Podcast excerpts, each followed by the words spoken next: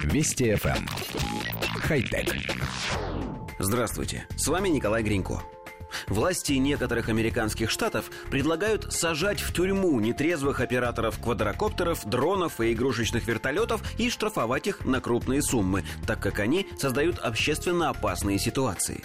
Власти начали продвигать довольно жесткий, на первый взгляд, законопроект, который позволит переквалифицировать невинную шалость в нетрезвом состоянии в разряд уголовного преступления. Казалось бы, что такого? Ну, порулил вертолетом в состоянии наркотического или алкогольного опьянения, забрал игрушку и ушел домой. Ну а если пользователь вырулит куда-то не туда, заденет пешехода или повредит чужое имущество? Даже небольшие лопасти летающих игрушек, не превышающих по размерам пачки сигарет, могут нанести порезы и доставить массу неприятных ощущений, что уж говорить о больших летательных аппаратах, используемых для гонок, аэрофотосъемки и других серьезных задач. Если законопроект будет принят, нетрезвого оператора летательного аппарата будут либо штрафовать суммой от 1000 долларов, либо сажать на полгода в тюрьму. В особо тяжелых случаях случаях предлагается применять оба вида наказания.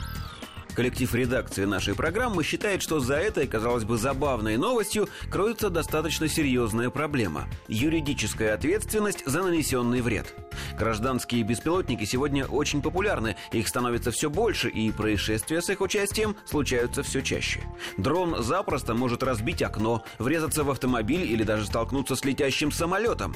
Вроде бы тут все понятно, виноват оператор, направивший аппарат. Но многие квадрокоптеры, например, при потере сигнала с пульта или в случае разряжающегося аккумулятора переходят на автоматическое управление и самостоятельно следуют к месту старта. И вот тут траекторию выбирает электроника.